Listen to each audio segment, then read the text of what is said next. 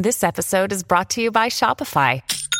Forget the frustration of picking commerce platforms when you switch your business to Shopify, the global commerce platform that supercharges your selling wherever you sell. With Shopify, you'll harness the same intuitive features, trusted apps, and powerful analytics used by the world's leading brands. Sign up today for your $1 per month trial period at shopify.com slash tech, all lowercase. That's shopify.com slash tech.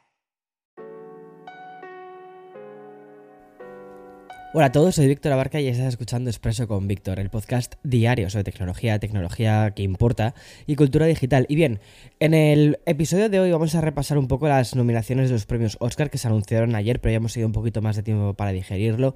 Pero antes de todo esto vamos a hablar de Microsoft y también de su último informe financiero, de las actualizaciones de Twitter y sobre todo de las estrategias de dos compañías tan grandes como son Nvidia y Amazon para aprovechar eh, la Dios que se está haciendo de Google Stadia y que ellas mismas han decidido darle como su, su propia puntadita final, que es interesante. Es que aquí el que no corre, pues vuela y nunca mejor dicho cuando hablamos de una compañía como Amazon. Así que vamos al lío.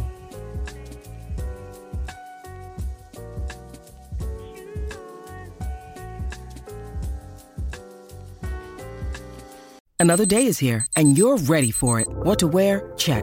Breakfast, lunch, and dinner? Check. Planning for what's next and how to save for it? That's where Bank of America can help. For your financial to dos, Bank of America has experts ready to help get you closer to your goals. Get started at one of our local financial centers or 24-7 in our mobile banking app.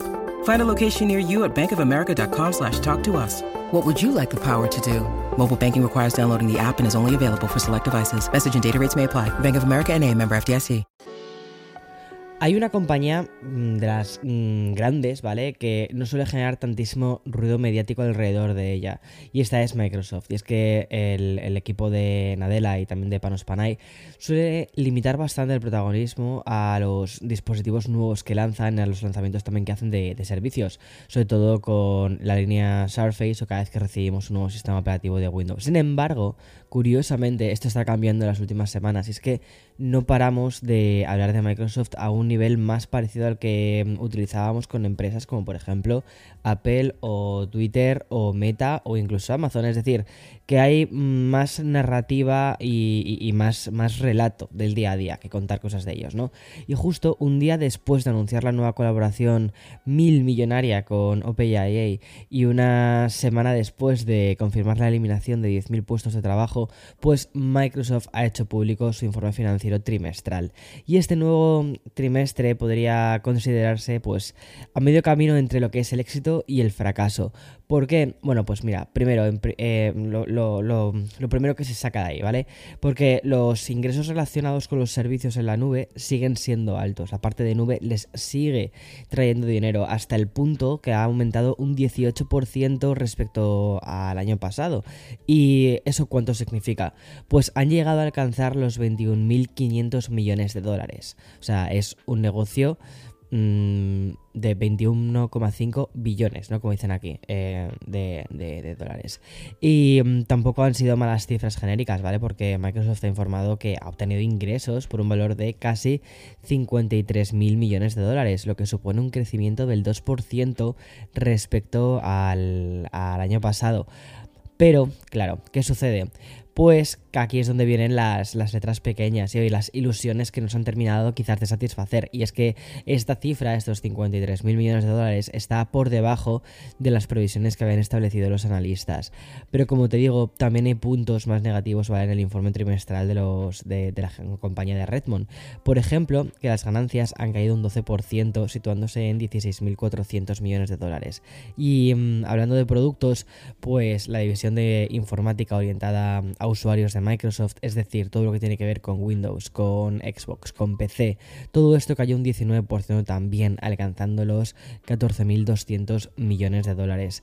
Es decir, hay noticias positivas, es decir, están eh, han aumentado eh, el, volumen general, pero claro, ¿qué parte está, está aumentándoles? Toda la parte de lo que es mmm, computación en la nube. Sin embargo, lo que tiene que ver más con Windows, Xbox, PC, eso está cayendo. Es muy curioso, ¿verdad?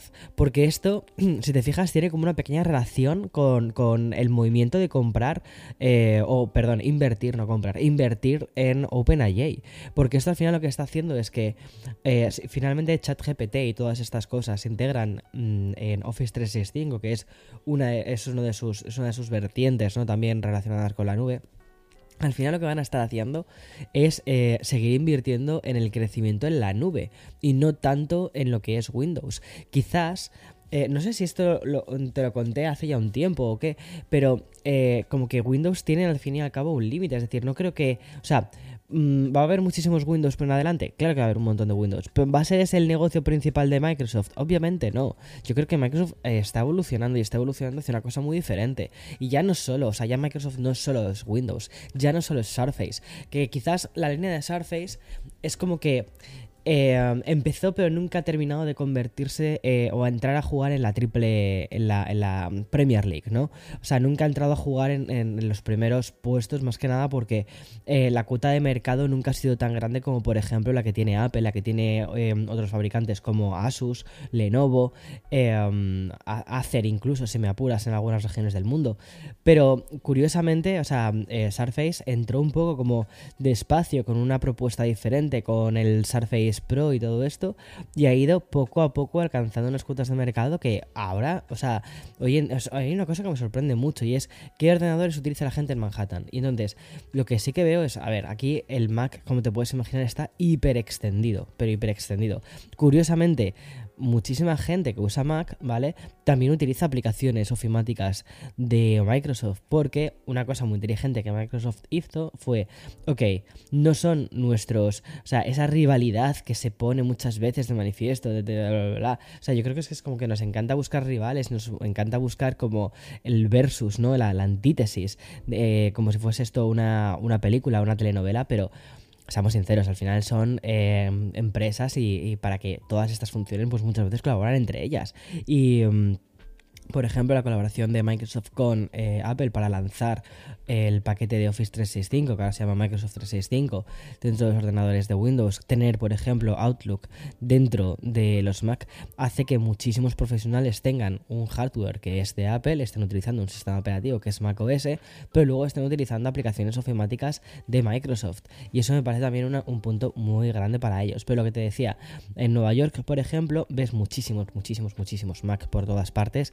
Te vas a una cafetería, los chavales pues tienen Mac, eh, los estudiantes tienen Mac. Pero también otra cosa que me estoy dando cuenta es que cada vez veo más Surface. O sea, cada vez veo más, ¿sabes? Veo mucho el... Hace un tiempo veía mucho la, la mm, Surface Pro, eh, la 8, la 7, em, por ahí, sobre todo en aeropuertos. Pero ahora estoy empezando a ver más Surface Laptop lo cual es muy curioso. También yo creo que es porque al final es un ordenador que es, muy diseño tipo el MacBook Air y luego además, eh, o sea, en el concepto, o sea, conceptualmente, y luego em, una cosa muy guay que tiene es que muchísimas veces le hacen descuentos bastante agresivos. Por ejemplo, en el Black Friday, pues te puedes conseguir la Surface Laptop pues por un buen descuento. Entonces muchísimos estudiantes aprovechan ese tipo de descuentos y dicen, ostras, que yo ya conozco Windows, me gusta Windows tal, pues me quiero un un ordenador que tenga una batería tal, bueno, que me desvío, pero más o menos entiendes por dónde voy, ¿no? Es decir, que al final Microsoft es como que es bastante más que, que, mm, Windows, es más que eh, solo Surface, y lo que sí que me extraña es la parte de Xbox, que dicen que han caído un poco, pero también es verdad que ya llevábamos unos cuantos años sin una renovación de Xbox, no ha habido una Xbox Ultimate, una, bueno, el Ultimate es el Game Pass, eh, digo, una Xbox eh, X versión 2, una Pro, nada, o sea, continuamos con el mismo hardware, entonces también las ventas del hardware pues han caído un poco y luego los lanzamientos de videojuegos de estos últimos años tampoco han sido tan grandes. Creo que con el Game Pass les está yendo muy bien, pero no sé dónde meten el Game Pass, si lo meten en la parte de Xbox o si lo están metiendo dentro de la parte de eh, servicios en la nube, porque quizás si lo meten en servicios en la nube tendría bastante lógica. Pero bueno, no voy a dejar eh, Redmond del todo porque mm, ahora quiero hablarte curiosamente de eh, Microsoft 365, justo lo que te estaba hablando ahora. Y es que al parecer el incidente ha afectado a miles de usuarios, o sea, el incidente que te voy a contar, ¿no? Ha afectado a miles de usuarios a nivel global a primera hora de mm, este miércoles 25 de enero. Y es que la propia Microsoft ha reportado una caída en, eh, que ha tenido el servicio eh, que informa que ha habido una interrupción que ha afectado a Microsoft Teams, Exchange Online, Outlook, eh, SharePoint Online también OneDrive, esto te lo, estoy, leyendo, ¿vale? OneDrive for Business, eh, Microsoft Graph, em, Power BI y el centro de administración de Office 365. Pero ya está solucionado, ¿vale? Es decir, ha habido una caída, ya se ha levantado, ya está. Y es que la compañía también ha señalado que la interrupción podría no estar limitada a estos productos. De hecho, según han informado desde Don Detector, más de mil usuarios también informaron tener problemas al acceder a Xbox Live. ¿Ves? Eso también encaja mucho con lo que te digo, ¿no? Esa propuesta de hacer muchas cosas en la nube. Y mm, en un primer comunicado que lo lanzaron a través de las redes sociales, Microsoft informó que se había detectado un problema de configuración en la red y que se, que se encontraban analizando lo que ellos dijeron así, la mejor estrategia, ¿vale? Para hallar la solución. Y en, los últimos minutos, para hace nada, la compañía ya ha informado que, que ya está todo solucionado y que en principio todos los servicios vuelven a estar en línea y funcionando normal. Pero bueno, si encuentras encuentres alguna, alguna cosa todavía, pues ya sabes que se debe al problema de esta mañana. Y mm, la siguiente noticia es una especie de 3x1, ¿vale? Lo que te voy a contar. Es decir, hay tres informaciones sobre, sobre Twitter por el precio de una de ellas. Y es que, en primer lugar, quiero contarte que la compañía ha anunciado una nueva función de publicidad llamada Search Keywords Ads, con el fin básicamente de facilitar a las diferentes empresas que sus anuncios lleguen a más audiencia. Pero ¿cómo va a conseguir todo esto Twitter? ¿Cómo va a conseguir este incremento de esa exposición? Bueno, pues atento porque quizás esto no te va a gustar. Y es que resulta que la compañía de, Elon Musk va a impulsar los anuncios a partir de palabras clave. Dicho de otra manera, los tweets promocionados ya no solo van a salir en tu timeline, sino que también lo van a hacer en los resultados de búsquedas. Es decir, tú puedes buscar un, tema específico sobre las, por ejemplo, ya que estamos hoy con el tema de las nominaciones de los Oscar, ¿no? Eh, y quizás pues te salgan tweets promocionados con trailers de estrenos que van a llegar en, eh, las próximas semanas a los cines. Pero mm, aún hay más cosas sobre la, empresa que ahora está dirigiendo Elon Musk y me gusta decir ahora, ¿vale? Porque no sabemos cuánto va a durar esto. Y en este caso no tiene ningún tipo de, lectura positivo esta, esto que te voy a contar, más bien al contrario. Y es que Ayer conocimos que los despidos también han llegado a la división española de Twitter. Según informan desde el Confidencial, el próximo 8 de febrero se materializará el despido de 24 eh, de las 29 personas que trabajan en las oficinas del país, lo que significa que solo 5 personas van a quedar al mando de Twitter España. Y ya por último contarte que la plataforma ha tomado buena nota de las últimas quejas relacionadas con uno de los cambios producidos y ya ha sido revertido. Y es que Twitter ha actualizado las aplicaciones web y las aplicaciones de iOS y Android para que de forma predeterminada vuelvan a salir la línea de tiempo que los, usuarios tenían la última vez que abrieron la aplicación. Y ya el último cambio, eh, Twitter pues había decidido que este para ti fuese la pestaña predeterminada, perjudicando así a los que optan por la pestaña de orden cronológico y basada en los contactos que, que sigues. Afortunadamente ya vas a poder fijar esa pestaña para que se quede de forma predeterminada y no tener el para ti. De todos modos, eh, esto es muy curioso, ¿vale? Porque estoy viendo como te. No sé si te conté ayer, ¿no? Estoy viendo como una oleada de gente que se está yendo a Mastodon, están utilizando eh, aplicaciones de terceros para. O sea, clientes de Mastodon para poder eh, tener una. Mm, no sé, una forma más cómoda de poder estar en esta red. Pero estoy viendo un éxodo de mucha gente muy top yéndose a Mastodon. Entonces, yo no sé hasta qué punto. O sea, sinceramente es que Twitter cada día me parece más un zombie. O sea, decir, madre mía, chicos. O sea, de hecho, dejé de utilizar Twitter como un mes y medio, más o menos un poquito cuando entró Elon Musk a, a capitanearlo. Y he vuelto así un poquito para ir viendo un poco las cosas, cómo va evolucionando, como tal, porque me generaba muchísima ansiedad Twitter, ¿vale? Lo dejé básicamente por eso, por ansiedad. Me generaba estrés constante porque todo eran noticias de, problemas en el mundo constantes. Sí, ok, sí, estamos en un mundo muy fucked up, pero es como, ok, em, también busco información de otras cosas.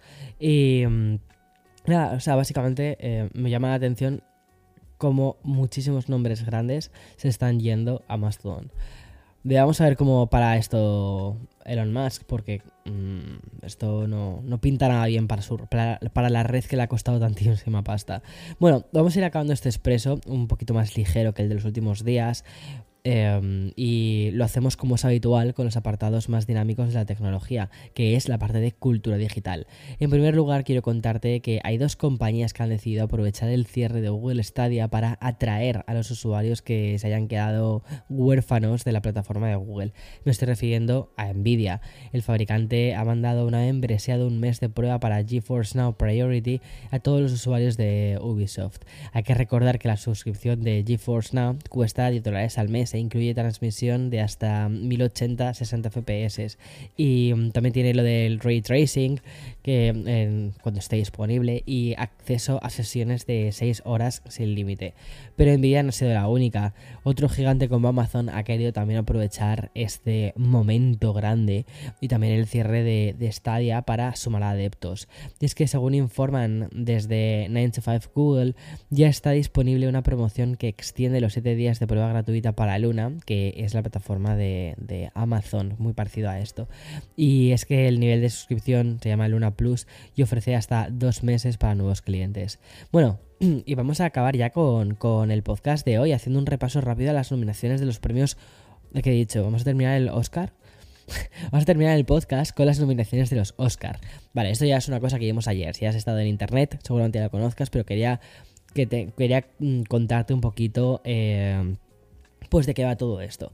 Y es que la edición 95 va a ser una de las más raras de los últimos años, porque si ves la lista vas a encontrar una mezcla de blockbusters gigantes con películas muy indies y muy desconocidas para el público medio. Y si repasamos las categorías de intérpretes, 16 de los 20 actores y actrices nominados han recibido la primera nominación de su carrera. Lo que quiere decir es que para ese gran público, el espectador medio y menos cinéfilo, todos estos actores son grandes desconocidos. Pero vamos a ir por categorías. Y es que la película eh, que tenemos así más blockbuster es Top Gun Maverick eh, y también la secuela de Avatar, que por cierto ya es la cuarta película más taquillera de la historia. Y también ha sido nominada el taquillazo de mm, Elvis. A partir de aquí, pues películas medianas o independientes como Tar, eh, The Fablemans, que es la peli de Spielberg, Triangle of Madness, eh, Woman Talking, Almas en Pena de Inisherin y la única película de Netflix que ha triunfado en esta carrera es la cinta alemana bélica Sin novedad en el frente. Pero si hay un título que ha quedado por encima de todos y que, se representa, ¿vale? Como, como, o sea, se presenta como como la gran favorita de la noche y además que a mí me parece que es una fantasía de películas que me gustó muchísimo, es la de Everything Everywhere All at Once, que es la película anti-Marvel de viajes en el tiempo y multiversos, dirigida por los Daniels y ha conseguido 11 nominaciones, incluyendo 4 para todos sus intérpretes, lo cual es fabuloso porque es que es una peli muy divertida. Y ya hablando de los actores, destacamos las nominaciones de Paul Mescal por After Sun en la categoría masculina y las nominaciones a la mejor actriz para Kate Blanchett y Ana de Armas por su papel de Marilyn Monroe en Blonde. Y a partir de ahí, pues hay una lista interminable de nominaciones que Mm, básicamente lo que nos están haciendo ver es que hay un cambio de rumbo, un poquito en, por parte de la Academia del Cine. Y el hecho de que haya dejado de limitarse a miembros de Estados Unidos ha provocado que las nominaciones sean mucho más diversas y mucho más universales, lo cual es algo que agradezco, porque también está representado de algún modo también Argentina ahí. Y mm, por cierto, este año no tendremos titulares relacionados con las plataformas de streaming, ya que como te digo, Netflix eh, solo puede celebrar las nueve nominaciones de Sin novedad en el frente y la casi victoria segura de la versión animada de Pinocho. Es decir, este año no vamos a tener un Coda o un El poder del perro. Y mm, las predicciones de Expreso, pues de, nuestro podcast, pues se decantan por un triunfo brutal de Everything Everywhere at Once. Spielberg quizás en la parte de dirección de su propia película sobre su vida. Eh, Colin Farrell y también Brendan eh, Fraser en la parte de actor y Kate Blanchett en la actriz. Kate Blanchett se merece el universo entero, sinceramente, porque la adoro. Brendan Fraser, no me he visto la película, pero tiene pinta de que es brutal este señor. Y Everything Everywhere All at Once es que se merece absolutamente todo. O sea, es una peli tan divertida. Para mí es de las mejores pelis que he visto. Ya no te digo en este año, ¿eh? te digo en, mucho, mucho, mucho, mucho tiempo. Es una fumada, es una ida de olla, pero de estas que dices, qué fantasía de película. Gracias. En fin, hasta aquí este podcast, este episodio de hoy, de 25 de, enero del 2023. Madre mía, cómo va el añito, ¿eh? Y nos escuchamos mañana más y mejor. Chao, chao.